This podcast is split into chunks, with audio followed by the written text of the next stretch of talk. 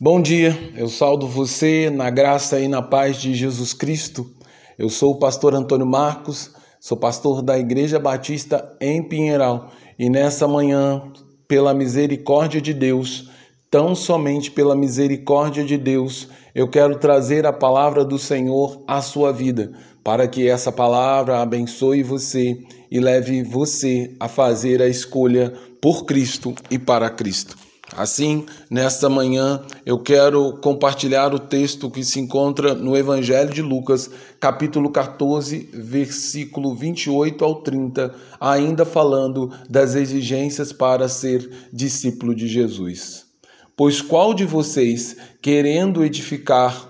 uma torre, não se assenta primeiro a fazer as contas dos gastos, para ver se tem com que acabar? Para que não aconteça que depois de haver posto os alicerces e não podendo acabar, todos os que virem comecem a escarnecer dele, dizendo: Este homem começou a edificar, mas não pôde acabar. O reino de Deus e seu chamado para ser discípulo é marcado por uma imensa simplicidade onde não é pedido àquele que deseja ser discípulo nenhum valor exorbitante, nenhuma, nenhum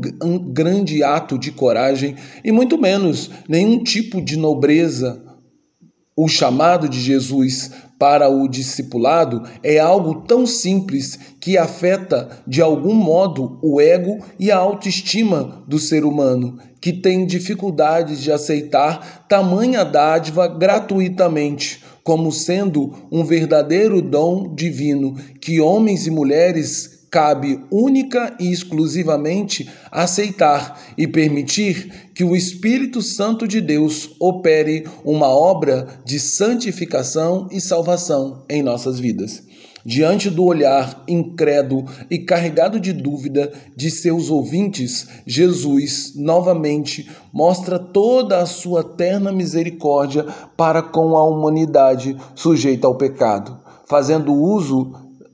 didático das parábolas, a fim de permitir que todos pudessem entender suas palavras e fazer suas escolhas diante do glorioso chamado de Jesus para homens e mulheres, para que sejam seus discípulos e deixem de finalmente ser parte da pobre multidão que andava atrás de Jesus, mas que não o conhecia verdadeiramente. Portanto, Jesus, o grande mestre de Nazaré, faz uso de duas parábolas que utilizam temas do cotidiano da Palestina do primeiro século. Ele fala primeiro acerca de um homem que deseja construir uma torre, porém, antes de fazê-lo, assenta a fim de calcular os custos e avaliar se tem capacidade de começar essa nova jornada. Assim deve fazer todo aquele que foi chamado por Jesus para ser seu discípulo, pois uma decisão tão importante não deve ser tomada tão apressadamente, sem, sem cuidado e de forma emocional, conduzida apenas pela força da emoção e empolgação, que não dura muito tempo. Longe disso, a escolha do discipulado deve ser feita debaixo da, do mais perfeito juízo e consciência de seus desafios e privilégios.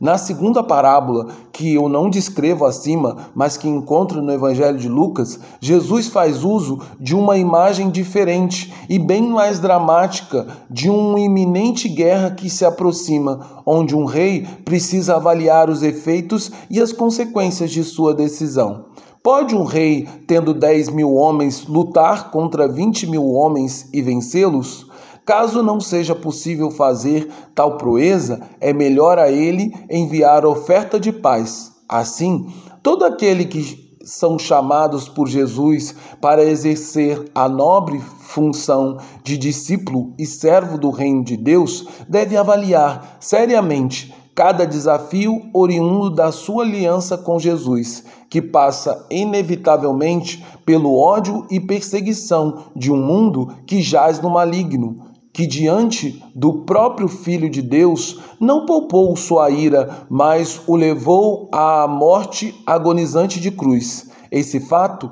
não le...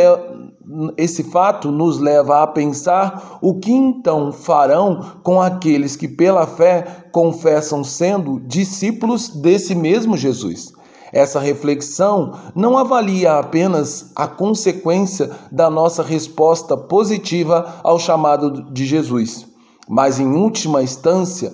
ela também leva homens e mulheres a avaliar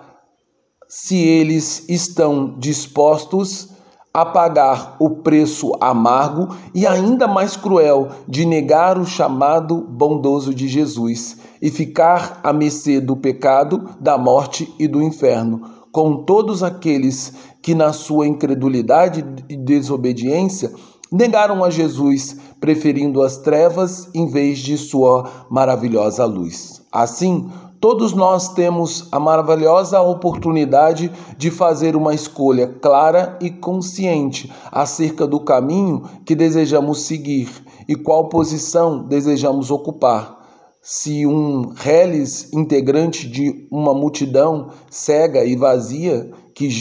que segue no mundo perdida, cujo grande interesse é ver, algumas, é ver alguns milagres e comer algumas poucas migalhas que caem do trono da graça de Deus, sem jamais desfrutar do verdadeiro perdão e salvação que é destinado apenas àqueles que pela fé escolheram, dizendo sim ao nobre ao nobre e amoroso convite de Jesus para tornarem seus discípulos.